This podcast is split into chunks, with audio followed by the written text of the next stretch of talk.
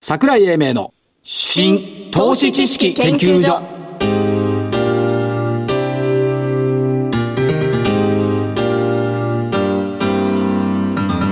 この番組は NPO 法人日本 IFA 協会の協力でお送りしますごきげんよう桜井英明ですごきげんようでございます。お相手は日本 IFA 協会副理事長正木明夫さんですはい、日本 FA 協会の正木です。よろしくお願いしまおす。願いしますいつか続進で続進ですね。いや、ほんのちょび、いやほんのちちょょびびっとだけど、プラスはプラスだ。 2円だけ続進ですね。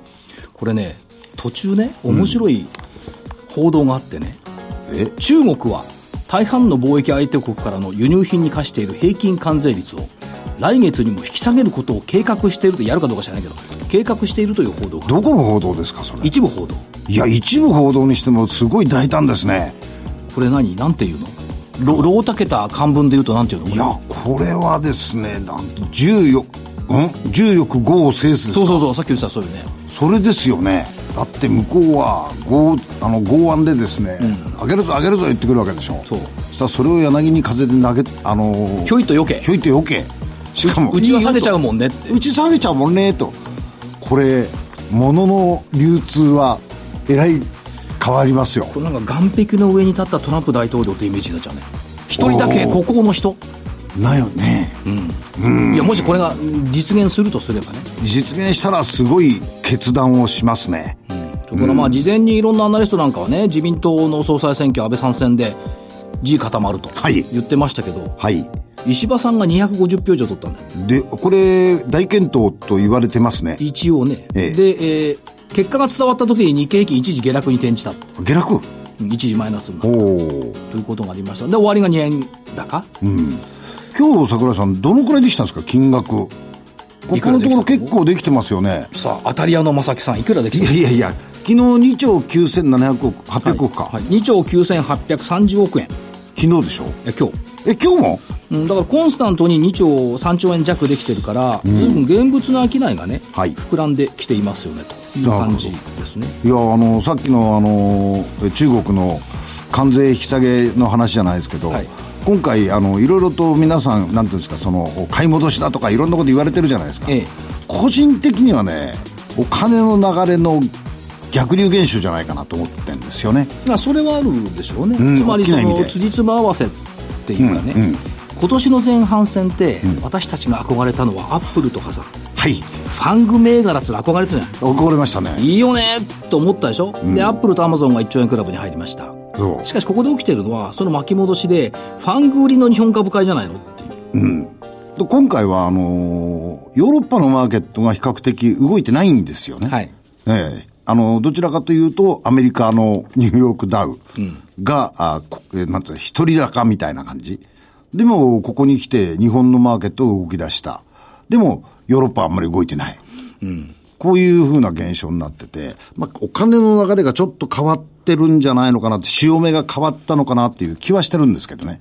まあ今更変わったって言われてもね、ダムテスコが先週そこ打ったのと一緒ですよ。おーああああ今日は早く来ますね。株価はなぜ動くと思いますか人気うん、近いな。え根源的な回答ね。うん。売る人が多ければ株は下がる。株、買う人が多ければ株は上がそる。こに行くのなんで。いや、そりゃそうですけでそういうふうに言うとみんな、お前何考えてんだって言うじゃん。だこれ原理原則よ。ど。ですよ。で、これ言わないんだよみんな。一回二割の世界ですから。で、マーケットこれで満足しないんだよね。で、えっ、と、なんで上がったのか、なんで下がったのかっていう理由探しに躍起になるじゃない。そね。で、すごい高級な解説が好きなわけよ。う。うんあのしかし知的知的だね。知的なね。しかし、使用抹殺に陥っちゃって相場が全然見にくくなるっていうのを気がつかない。それはそうですけど、それ言ったんでは、評論家にならないですよ。いや、だ、いいんだけど、そうそう、みんなそういうの。いや、売る人が多ければ下がり、買う人が多ければ上がるだけだったら、毎日の日経新聞の馬鏡欄どうするんですかって。あなたはいな、いらないですな。くしちまえばいいじゃん。そういうことですそうよ。この番組もいらなくなそっう。ちゃだう。からこれがね、でも究極の原理だと思うんだけどな。確かにその通りですよ。ね、ここは間違ってないでしょそう。安く買いたい人もたくさんいるしねそ。うだ、それをなんだかんだ言うから見えなくなってくる。結論はね、はい。やっぱ、 また、何売りたい人がいるからとかなんだとかって言わないでよちょちょちょ。頼みますからね。やっぱり知的に言ってよ。知的に行くよ、イスラムのヒジュラ歴の信念。どこが知的なんでだって当たったでしょいや、だから、まあ、これ言ってたの桜井さんだけ。誰も言わないんだよ。これ、そうこれ5年ぐらい言ってんだよ。それからふ、あの、9月から上がるって言ってたのも、あなたを含めて数人しかいなかった。 9月11日は通過しました。しました。しかも、去年と同じような上げ幅なのよ。うん。去年、9月11日270円、12日230円、13日89円上がった。14日木曜日が58円安くて、15日が105円上がった。3連休明けの19日に389円高だった。先週末セミナー行って、この話をして、したでしょよかったですね。今年、10日66円、11日291円、そして12日は60円安だったんですが、13日216円、14日273円上がって、去年の通りでいくなら、今年は3連休明けは300円以上上がるよねって言ったら325円だから。言ってましたね。で、これ以上上がんないよってもう言ってましたね。当日。うん、だからそれ一応止まったじゃん。止まった。だから、間違ってないじゃん。間違ってない。でさらに、今日は2円。ささらに言えばよ。はい。あ、今日、今日の2円高は、25日線が上がってくの待ってんの。ということは、あと1日2日はお休いみ。や、まだまだ。まだうん、もうちょっと。だって、4.5%乖離、第一次乖離数字をだって超えちゃったんだもん。帰りすぎしすぎでしょうん、だからちょっと待ってる。うん。というとこ、それよりも何よりも、だってさ、あれよ。イスラムの正月迎える前に、うちの庭を横切っちゃったんだ。あらまた、ハクビシンが2匹も。白ねえ、ま、ハクビシンが1匹横切ると500円だから。2匹横が横切ったら1000円だからよ。知性のかけらもないですよ。ない。ないです。ないよね。ない。ないけど、まあいいや。どうで でもとりあえず先週末のこの話は、はいある意味今週の初めに実現しましたからね。しましたよね。だから別に、あのね、難しく言うことばかりがね、いい話じゃないのよ。簡単に分かんないといけないのよ。 わかりまし辻説法っちゅうのた。は。数字説法ね。ね、ええ。昔あの大阪で進学っつうの流行ったでしょ流行りま江したね戸時代にね、え難しいことは言わない。でも心に染みる。そういうのがいいんじゃないああ、それで通じたら最高ですよね。うん。というところで、先週の振り返りに、やっぱりやりますなるべくやらないでほしいんだけど。やるよ。やるよね、今日はね。ゾウさん。そう。正木さん銘柄。はい。 2413M3。そう。 5150円が、はい5130円。マイナスマイナスはマイナス20円とはいえマイナス。バツ。罰。はい。これなんて言ってたか覚えてるアメリカの知見等新ビジネスの立ち上げ軌道がスピードアップしてきた。そうです。そこまで分かったんだよ。PER79 倍で PBR20 倍って、それ上がるかうん、わかる。いや下がってるじゃん。こういうものが今後上がると思ってる。これね、教訓が2つあるんですよ。今回も。はい。どうぞ聞きます。高くなっているものにつけっていうのは正しいんはい。しかし、はい他が安い時に高いものにつくと、他が上がってきた時はやっぱり上がんないよね。そう、休むんですよ。休むの相場ですよ。自信を持って言われると困るんだけどさ。はい自信持ってこのま一す週間で上がると思ったんでしょ思いました。だからこれ上がんなかった。やっぱタイミング。ですね。もう一つあれタイミングそう。もう一つの先教週訓。もも同じこと言われなかったう一つの教訓。曲がり屋に迎え。曲がり屋に向かい、それは言えますね。ん当たり屋に使えの逆、つけの逆は曲がり屋に迎えだから。どうぞ。でわ私の方、いきますよ。腹立つ。 6268ナブテスコ。それ、先々週の僕が言った企業でしょね。そっからの、だってあの時200円も下がったんだ、一週間そうです。今回2635円が2960円、今日3000台目に入った。 300円も上がったのそうよ。あら丸。だか。丸。らいいものはいいんだよ。いいものはいいんですよ。問題はどこで切り取るかなの。わかりました。相模ゴム。はい。に2520円が2559円。これも私が言ったところから随分しつこく追いかけてますね。だって28日行かなきゃいけないんだそうだ。行くならゴルフやってから行く。わかりました。。先週言った。はい小渕は、4000コロ20円から4155円。丸。も丸。これで丸3つ。うん。もうこの時点で勝うち。その辺でいいですよ。いや、すごかったね。382の子システムインテグレーター。1934円から2016円。ー巨ムソ新高値を更新。ゲームソフトの大会を開くっていう。ゲームソフトじゃないよ。プログラミング。プログラミング。グ。ということで、2016円で新高値で更新。全勝。当たり前だよ。日経平均1000円上がってんだもん。あ、そうですね。ということはで、剣道い、い長や、だでも気持ちいいですねな。んか毎週剣道長来なんだけどさ。いやいやいや、そんなことない今ですよ週。行ってみる今週じゃあ今週も行ってみるはい。はい。今年、今週もですね、おじいちゃん銘柄、おじさん銘柄、創業100年に近い。曽祖父銘柄。創祖不銘柄。はい。ほとんど大創正業時100年近代いに生まれた企業ね。はい。えー、どっから持ってくるの川田テクノロジーズ3443。え、元の川田工業ですよ。川田工業だね川田工業。ブリッジね。橋、橋梁関係に強い。この、で、今後のですね、西日本、東日本、この辺の高速道路のリニューアル。それから、えーもう一つは、えっ、と、首都高。これもでしょう。で、2024年にはね、八重洲にね、バスタができるんですよ。こういうとこまあろもバスの出発所あ新宿にある今ね、あれねはいはいあバスタの八重洲版ができる、はい言われてます。まあ、こういうところから見て、受注山が非常に堅調なんです。はいで、えー、川戸工業3443です。これ、先週ほど PR 高くないですよ。14.7倍。 おとなしいでしょ川田テクノリテクノロジーズ売りって言ったら怒るよね。今、曲がり屋に迎える。いいですよそんなことは言わない。言ってくださいそよんなことは言わないですよ。一個ね。 2週間後ぐらいにまた使わないでよ。一個ね。はい、どうぞ。はい。一個でいいのね。はい、一個でいいですよ。私、今起きてることがさ、大型株への揺り戻しなんだよね。その通りです。うん。じゃあでかいの行こう。7181漢方生命。はいや、はって何でかすぎない全然あ、そう。簡易郵便局。分かってますよ。販売は郵便局ネットワークでどこでも売れんだよ。知ってます全国津々浦僕、あの、む杉去市昔、ここの担当でした。々。あ、そう。はい。うち裁判長だっけ、これ。えー、そうです。そうだね。えーっと、お RPA、業務の自動化を導入してきて良くなってきている。おおーだから日米金利差が開いてきてるから、まあ政府は全体的に上がってきてるんですけども、ちょっと面白いか。でも、日本の10年債だって1%、あ0.1に乗ってますよね。うん、0.1向こうになってます3.3%。3%, 3.1に近づいてきた。ですねはい。まあ漢方生命。はい。でかいのいけなきゃいかん。でかいの。もう一個、えー、オールドファッションに行く。古いの。 6370。はい栗田工業。これも100年企業になってんじゃない総合水処理の最大手。で、えー水処理薬品に強い。も、もともとだから、排水をね、です綺ね麗な水で出すっていったところから始まってるんですが、今良くなってきてるのは超純粋供給事業はこれ半導体絡みだよね。ああ、はい。ということで、おじさん銘柄の逆襲。一部レポートだと、20年3月期から営業最高益更新。おー一部レポート。まあ、2期先だけどね。事業体質変わってきましたかうん、というような感じがします。去年だったかな、個人向け IR、久々にやったもん。だから、ね、昭和電工のイメージなんだよね。ということは、今日訪問した企業と似てますね。ああ、そうそうそうそう。ですよね。で、今日訪問した企業じゃなくて、はい昨日、社長と会った会 社、3912、モバイルファクトリー、あ、昨日あったんですか。あったんですよ。おもともとだって一情報ゲーム。でしょでモすよバイルファクトリーといえば、駅に行って、うん。位置情報を探すゲームじゃん。位置連動型ゲーム。三陸の方に行ったりなんかしてましたね。うん、言ってた。言ってま豊した橋も言ってた。行ってました。ところがね、これね、7月から大きく変身してるの。 7月からでね、これ会社指揮法見てもね、出てこないんだよね、人一行しか。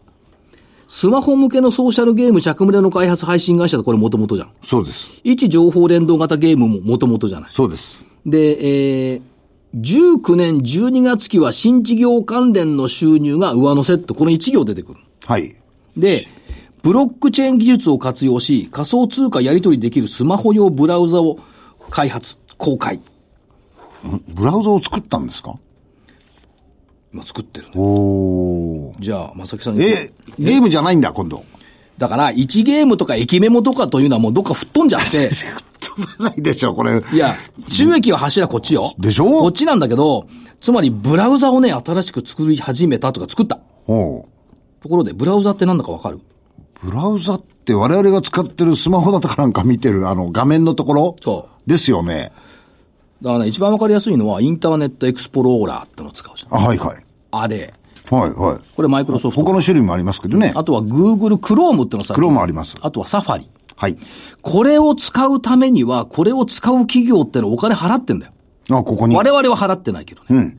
ということは、新しいマーケットを作ってね、新しいブラウザ作ると、とっても良くなると思わないおうおうおうで、作作るんですかうん、作ったのよ。おーでね、えー、次世代のインターネット。次世代。はい。今の後の、後。そう。だからが考えてください。ブラウザっていうかさ、ネットが最初に出てきた時に、ぐるぐるぐるぐるネットスケープ回ってたけど、回ってましたね。今や誰もネットスケープなんか使わないじゃん。らそういった意味では、やっぱり変化をしてきてる、次世代になってきてるっていうこと。おーだから日本全体で数千億レベルでやっぱりこういったのを使おうというのはお金払ってる。なぜならば、これしか方法がないから。はい。我々知らない間に使って違ます。う、違うの。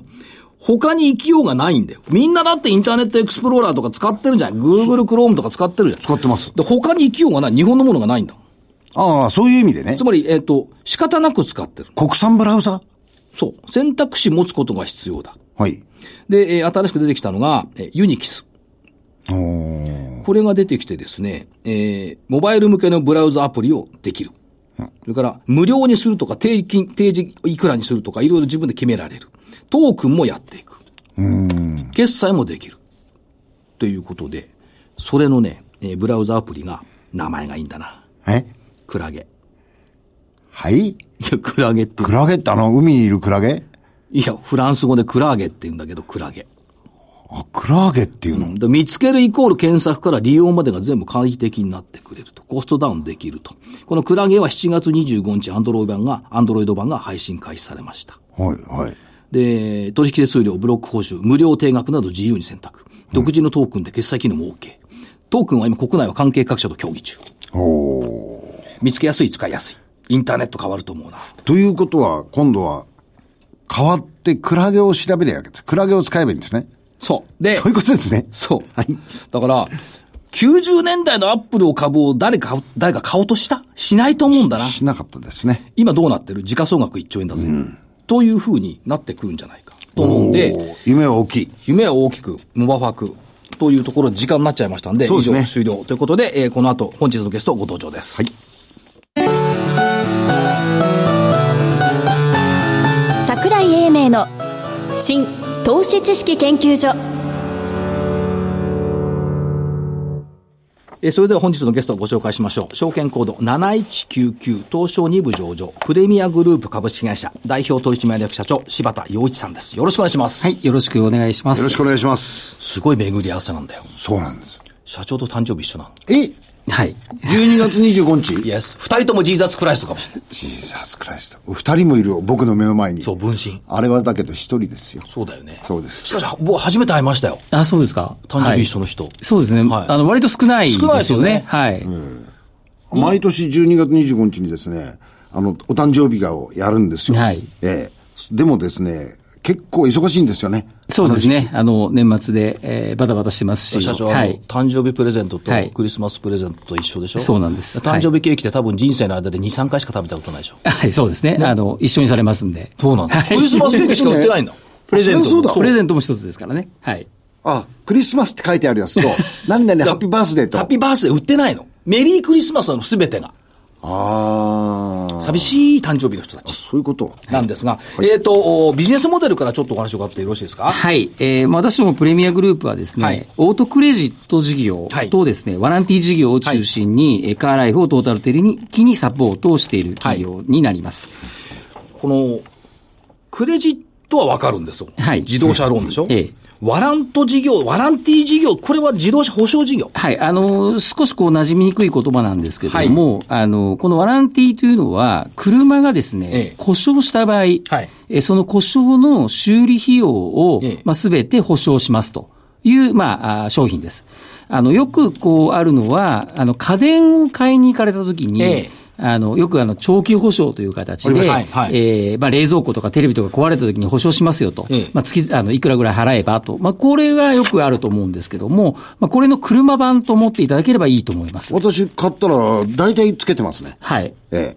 パソコン買ったりとか何買ったりそうですね。あの、家電は結構よくつくんですけども、はいあの、自動車の場合は、まあ、特に中古車の場合っていうのは、保証がついていないんですね。ええはいで、こういった場合に、あの、我々の保証を利用いただければ、まあ、毎日故障しても、あの、修理代がですね、えー補填されるという形になります。これですね、優れもんですね。す。優れもん。いや、私もつけてるんですね。はい。であとね、車って私現金で買うもんだと思ってたの。はい。ここ5、6年前まで。うん。ところがね、ローンを使ってみたのよ。一部。おお。これ社長ね、はいよいしょするわけじゃないけど、はいローン使った方が便利ですよね。あそうですね。あの、もちろん、あの、日本の場合は、ローンを利用される方ってね、非常に少ないんですね。はい大体まあ30%か40%ぐらいしかいないんですけども、っていうのはまあ現金で買われる。で、逆に、まあ我々はこういう商品をお使っていただきたいのは、はい現金がないから使っていただくということそうじでゃはなないんですよくねて、ええあの、現金は別に有効活用していただいて、はいまあローンで月々えー少ない金額で負担いただけれはばいというふうな商品というふうに考えてます。せいぜいね、あの、毎月2万とか3万とかそれぐらいなのよ。それなら、現金。それなら、まさきさん一回飲みのに行くのやめて払えるじゃんそういうことではなし、現金は株式投資かなんかでもって、私株できないから。いや、私の場合。あ、私の場合ね。だから酒飲みに行くのやめて、ちょっとローンにしてみて、今からでも遅くないから社長にお願いしてみたらど う話題が変わります。あの5年も乗ってる航空お車 さ。お酒の話はやめましょう。はい。ということで、優れもんですよね。はいあの、使ってみて分かった。うん。だから、多くの人は、ええ社長おっしゃったように、はい現金だよね、車と思うじゃないですか。はところがやっぱね、一部ね、全部じゃなくて、一部使ってみると、1年半とか2年で終わっちゃうから、便利。ええこれ現実ですよ。そうですね。あと、まあ、あの、使っていただくのに、非常にあの、今もう便利になってまして、はい例えば車を買いに行かれた時に、まあ、大体10分とか15分ぐらいで、はいあの、利用可能かどうかっての分かりますので、はいあの何か手続きが複雑だとかですね、何か書類をたくさん揃えなきゃいけないとかですね、まあ、そう思われがちなんですけども、まあ、我々が提供しているのはもう、おすお本当にすぐこうお決められるというところで、書類もあまりいらないというところが特徴的なところだと思います。みんなのためになっている。なるほど。うんで、社長、特徴としては、強みとしては、まず独立系であること。はいこれはやっぱ強みですかそうですね。あの、まあ、我々の同業の企業というのは、まあ、今、銀行の子会社ですとか関連会社はいが多くてですね、いわゆる銀行業法の規制があるわけですね。なるほどまあ、そういった意味では、こう、ビジネスの展開が限られているとはいいうところで、我々は、まあ、独立系ということで、業法の縛りがありませんから、まあ、ある意味、その、おしがらみなくビジネスが展開できると。これ、例えば独立系じゃないと、そのさっき言ったワランティとか、はいそれから整備なんかのアフター機能、それから新車とかカー用品安く買いたいという、こういうのはなかなか難しいんです。そうですね。まあ、これは提供できません。できないあの要は、ノウハウというよりも、はい業法上、銀行というのは、まあ、お客様から大切なお金を取り扱ってますので、、はいいはいわゆる金融業以外はやってはいけやっちゃないけないいというのが、なまるほどあ、簡単な、こう、法律なんですね。なるほどですから、あまあ、我々は逆にそういう規制がありませんから、あの、ある意味、そのニーズのあるものは、どんどん提供できるというところが特徴的なところだと思います。当然、独立系の方がいい。はい。それからもう一つ、専門性、はいオートファイナンスのノウハウの持った専門性、はい自動車と金融の深い専門知識、はいこれ結びついたら強いですよね。あの、なかなかやはりこの両方のノウハウを持ち合わせた企業っていうのは非常にやっぱ少ないと思います。はいまあ、メーカーさんの、例えばトヨタさんだとか日産さんは、まああ、金融機能を一部子会社で持っておらあれりまますすねので、ありますけども、はいそこはあくまで、えトヨタさんはトヨタしか取り扱えない。はい日産さんは日産さんしか取り扱えない。中古買うときはどうするのって話そうなんです。ですから、我々はマルチに、はいあの、お提供できるというところが、あなかなか、あの、この両方を持ち合わせた企業ってのは少ないんじゃないかなというふうに思ってます。もう一つ、営業力。はい。営業力っていうか、全国拠点も、はい。ですね、はい加盟店との強固なネットワークとこう言いました。はい。で、我々あの、この車を販売されている、まあ、企業様と約全国で1万9000社と、まあ、業務提携をしてます。はいで、もちろん、その1万9000社に対して、我々が、まあ、全国15拠点で、まあ、リアルの営業マンを配置して、はいえーしっかりとその営業で、えーまあ、フォローしているというのが、あーまあ、特徴的なところでもあります。これは、えっ、と、営業拠点網があります。はいそれと、コンタクトセンター。これは遠隔地とか未開拓エリアの電話営業。そうですのコンタクトセンター。はいそして、これを足すと、今1万9000とおっしゃった強固なネットワークになってくる。で、コンタクトセンターについては、今日ですかこれ福岡の電話え。そうですね。あの、昨日なんですけども、昨日昨日あの、はい、 19で、日今日、あの、リリースさせていただいたんですが、はいえーひえー今年の7月に札幌にセンターを設置しまして、はいまあ、今回、えっ、と、2点目のセンターということで、はいえー昨日、福岡にですね、ええー2拠点目のセンターを設置してます。なるほど。はい。コンタクトができてくるということ。もう一つ、えっ、と、例えばその自動車整備工場なんかもこう方向性としては、はいオープンする方向をお持ちじゃないですか。はいこれもやっぱりあの顧客の利便性ということでしょうか。そうですね。あの、我々はカーライフをトータル的にサポートしたいという考え方があって、えまあ、クレジットとワランティっていうのは車を買うときに、はいまあお使いいただく。で、車を買った後はですね、必ずやはり整備だとか、まあそういったあーことが出てきますので、まあそういった場も提供すると、ビジネスも提供したいということで考えてます。つまり車に乗っている方にとってみては、ワンストップでいろんなものができることを目指しているのが御社の方向おっし性。ゃる通りですね。はい間違ってませんねはい。おっしゃる通りです。ほんでね、いい会社なのよ。社員にしてみると。社員、お客さんにもいいんだけど、5年連続ベースアップ。はい。給料が増えた。はいそう。ベースアップだから増えるじゃん。増えた。福利厚生充実。はい。おう女性活躍の推進。上手今の全部テーマがクリアされてるじゃないですそう。働き方改革に一番ぴったり合か。ううそうそうそう。これなんか社長意識したんですかそういうわけじゃないです。そうですね。あのーやはり、あのーまあ、人口の半分は女性ですから、はいまあ、そういった意味では、あの、いかにやはり女性に活躍してもらって、はいまあ、そういう企業になっていくということは、一つ大きな目標ではあります。はいはい。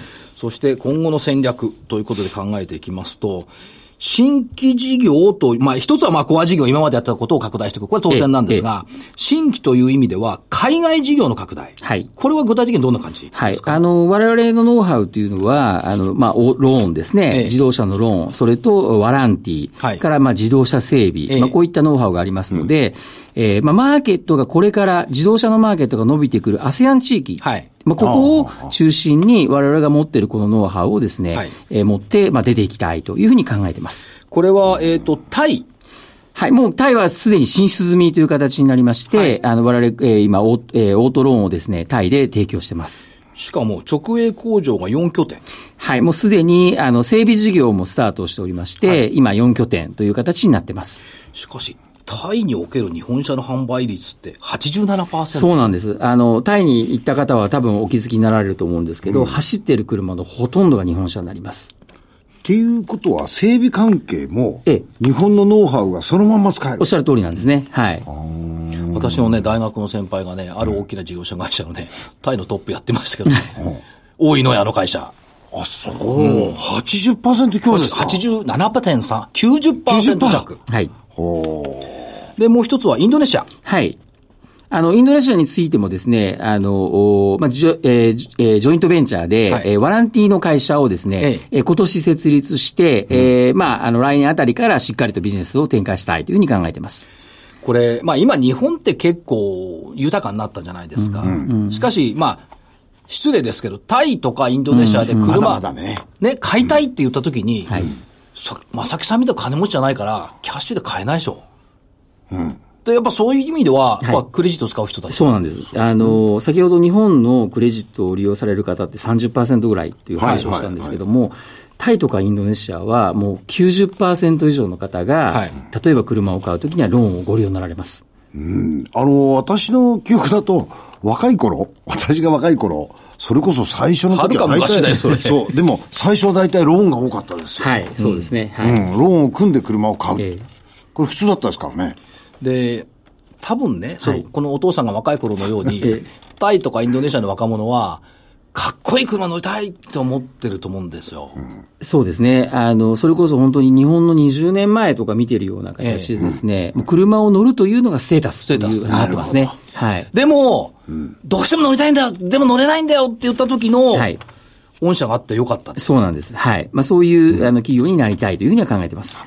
だから、何東南アジアの ASEAN 諸国の、とりあえずね、はい若者たちに喜んでもらえることを提供していると考えていいんでしょそうですね。はい。やっぱかっこいいですもんね。うか。これよね。もう、よ、よかった。今の若者車嫌いだからあんま乗らないそうけどなんだよ ね。国内ではね、でもそういう時代もあった。それが今や東南アジアでやっぱり生きてるうんおっしゃる通りですね。ことですよね。で、もう一つ周辺事業っていうことでいくと、これがね、意外と、意外なんですよ、これ。IoT。はい。そうね。どう結びつきますこのいや IoT いや僕、あまりよく分かんなかったんです。フィンテックは分かったんですよ。IoT はね、ちょっとね、分からなかったですねこ。れは、えー位置情報管理機能付きエンジン始動装置の販は売いレンタルを開始。はい。どういうことですかあのーこの機械はですね、えーこの機械を車に取り付けます。はいで、はいまあ、GPS がついてるんですけども、ええはいあの、この機械に信号を送るとですね、エンジンがかけられなくなります。で、逆にまた信号を解除するとエンジンをかけれるようになります。え例えば、あー東南アジアあーとかで、例えばローンを提供するときになかなかあの、予信と難しい。でしょうねえ車にやはり乗りたいけど、なかなか信用が通ら若くて通らない。えはいまあ、こういう方に、じゃああ、この機械を設置することによって、ローンをご提供しますと。まあ、そうすると、万一支払いが遅れられてもですね、えーお支払いがないとエンジンかけられないから車使えなくなるわけですね。ええまあ、そうすると、お支払いもあると。はいいうような形で、えー要は車になかなかローンが通らない方だとか、い車にやっぱり乗りたくても、まだ信用力が低くて、えー利用できない方なんかにこういう機会を設置することによってですね、はいローンが利用できて車に乗れると。また豊かな生活にこう送れるというような形もありますし、またあの、盗難防止ですね。ですよねまあ、こういうのにも使えるというふうには考えてます。 GPS がついてるっていうのはは、どこにあるかってすぐわかります。わるわはけいですね。これも、みんながつけたらいいね。いいですね。という動きになってきてるというところで、えー IoT の活用、いあとはやっぱり、そうは言っても、カーライフ市場って、大きいんですね。そうなんですね。あの、まあ、中古車の小売市場で、まあ、3.7兆円から、オートクレジット、我々のこのローンの市場って4.6兆円あります。はいで、プラス、あの、こう、先ほど言った整備事業に関してはもう5.4兆円。非常に、まあ、車のマーケットが小さいって言われてるんです。あの、はいまあ、あの、成熟と言われてるんですけど、これだけ大きなマーケットポテンシャルがあるという形になって ます。 13兆円以上ですよ。全部でこ。れ社長全部取りに行くわけはないです よね。そうですね。はい。でも、なるだけ多く取りたい。そうですね。はい。業績面は堅調。あの、おかげさまで我々今年で創業11年になるんですけども、あの、毎年、えー二桁成長をはい遂げておりまして。二桁の増収増益ですねはい。はいということですから、そりゃそうですね。ニーズがあるところの事業だから。そうですね。これどうなんですか将来的には、カーライフをトータルサポートしていこうとはいいうことを目指しておられる。そうですね。はいはい。あの、まあ、車の事業というのは非常に事業領域が広いです。まあ、はい車が作られたり、それが流通されたりはい、またそこに付随してはシステムがかあったり、いまたは部品のパーツみみたいな、こういうビジネスがあるわけですええね。まあ、こういったひかなり広い事業領域に対して、我々はビジネスチャンスがあれば、まあ、どんどん出ていきたいというふうに考えてます。そういった意味では、まあ、ワンパッケージで、ワンストップでいろんなことができる。特にその自動車整備なんかも、これ札幌でまあオープンするというような話も出てますけど、これ楽、楽っていうかありがたいですね。そうですね。あの、まあ、今度札幌で、あの、直営工場で約5000、500坪ですね。はい500坪の、まあ、工場をですね、あの、お直営で、まあ、オープンという形を取ります。はい。これ結構大きいですね、500坪そうですっていね。と。あの、かなり大きい工場になりますね。ですよねはいち。ょっと聞いちゃおう。んこれえこれ待ち時間は結構ありますかね。あのーもちろんその修理の内容によって、もちろんはいあの、変わってくるという部分はあるんですけども、あの、まあ、もちろん時間もそうなんですが、ええまあ、信用力の高い、やはり整備をすると。なるほど中身の問題そうですね。そこをしっかりとクオリティを高めたいというふうには考えてます。何気にね、今ね、待ち時間が多いのよ。ああ、そうですね。あれ予約していく。車検とかね、ええあの、一年点検とか行くと、そう。予約しないといけないです。そうそう。ふっと行けないのよ。ですね。まあ、もちろんふっとはいけないそうですね。あもの、ちろんまあ、我々、あの、そういった場合には、しっかりと台車も、あの、ご用意して、はいあの、ご不便がないような形では対応するようにはしております。しっかりとはい、整備をするということが大事。そうです。はい。とこっちも楽だよね。うわ、オイル変わって綺麗でよかったわ、み たいな。ということ。あとね、ROE が高いんですよね、実はね、20%台。はい。 ROE20%。うん。東証平均で一部平 均で 9. 点何パー、10%やっぱ弱り。ですよ、言ってないですよね。これはやっぱ、社長やっぱり意識されてる。そうですね。ROE は、あの、経営指標の一つとして捉えておりますので、あの、まあ、20%というのを一つの目安として、あはの、い経営をしています。今後はどうですかやっぱりその、コアをち、コアとか当たり前です中核事業を伸ばしながら、はい周辺事業と絡めて、はいえー成長していくという方向ですかはい、おっしゃる通りですね。あの、事業領域をやはり広げる。まあ、コアをしっかりと、まあ、これをキャッシュカウとしてですね、はいあの、おまあ、しっかりと、まあ、ビジネスを展開していくこはと、いかつ、まあ、事業、この事業領域を広めていってですね、あの、カーライフをトータル的にサポートしていきたいというふうには考えてございます。このね、嬉しいのよ、この会社説明書がね、ポイントまとめてくれてるのよ。はい。コアはクレジット事業、ワランティ事業。はいそして巨大な市場だっていうのが2番目。ありましたねで、3番目は独自の3つの強みだ。はいありありましたでしょはい4番目、海外展開でさらなる成長。これもありました。なかったのがね、高い配当成功。配当成功も40%。えとなんですね40%水準。はい。 ROE21、20%強で配当成功40%。はい。あの、我々ビジネス、比較的あの、キャッシュがですね、あの、キャキャッシュポジションが非常にいいビジネスモデルになってるもんですから、あの、まあ、成長に投資もしながら、かつしっかりと配当もできるというところが、まあ、企業の特徴なのかなというふうに思ってます。しかも、あた、新たに競合で出てくる人は新規参入少ないですよね。そうですね。この20年間、このマーケットに出てきたのは我々だけですので、非常にし、えー新規参入障壁が高いというふうには感じてます。こんなに大きなマーケットなんですよ参入障壁高いんですかやはりあの、ノウハウというところと、まあ、巨額のやはり資金がいるというところ、ここをどうやはりクリアするかというのは、かなり難しいところであると思います。これだからマーケットがあんまり気がついてないんじゃないっていう気がしますね。という気がしますそようね。です。ね。機関投資家なんかからは多分評価高いと思う。そう。はい。あの、おかげさまで、あの、我々もあの、もう3社ほど、あの、大量報告も出していただいてですね、はいえーまあ、我々機関投資家も、あの、おまあ、ワンオンワンで IR なんかもしっかりとやらせていただいてますので、はい比較的評価はしていただけているのかなというふうに思っております。だから配当高くって、ROE 高くって、あとは株主さんがもっとファンが増えてくれればね。そうですね。はい。で、車のローン借りてもらって、整備してもらえれ ば、三歩みんなよしと、はいこうなりますよね。はい社長、最後にメッセージ頂戴できますかはい。あの、私どもプレミアグループは、あーまあ、クレジット事業とワランティ事業をコアにですね、まあ、今後は、えーカーライフをトータル的にサポートできる企業としてですね、はいえーますますまあ成長させていきたいというふうに考えております。まあ、あの、おファイナンスとですね、まあ、サービス、まあ、はいこの二つを基軸にですね、まあ、しっかりとおビジネスを、おまあ、あーやっていくことによって、まあ、社会貢献していきたいというふうに思っておりますので、えーどうぞよろしくお願いいたします。ありがとうございます。ありがとうございますえー本日ゲスト、証券コード7199、東証二部上場、プレミアグループ株式会社、代表取締役社長、柴田洋一社長さんでした。よろしく。はい、ありがとうございました。資産運用の目標設定は人それぞれにより異なります。個々の目標達成のために独立、中立な立場から専門性を生かしたアドバイスをするのが金融商品仲介業 IFA です。NPO 法人日本 IFA 協会は企業 IR 情報を資産運用に有効活用していただくため、協賛企業のご支援のもと、この番組に協力しております。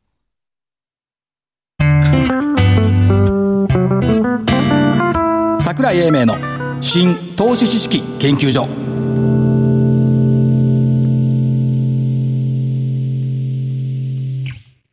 この番組は NPO 法人日本 IFA 協会の協力でお送りしました。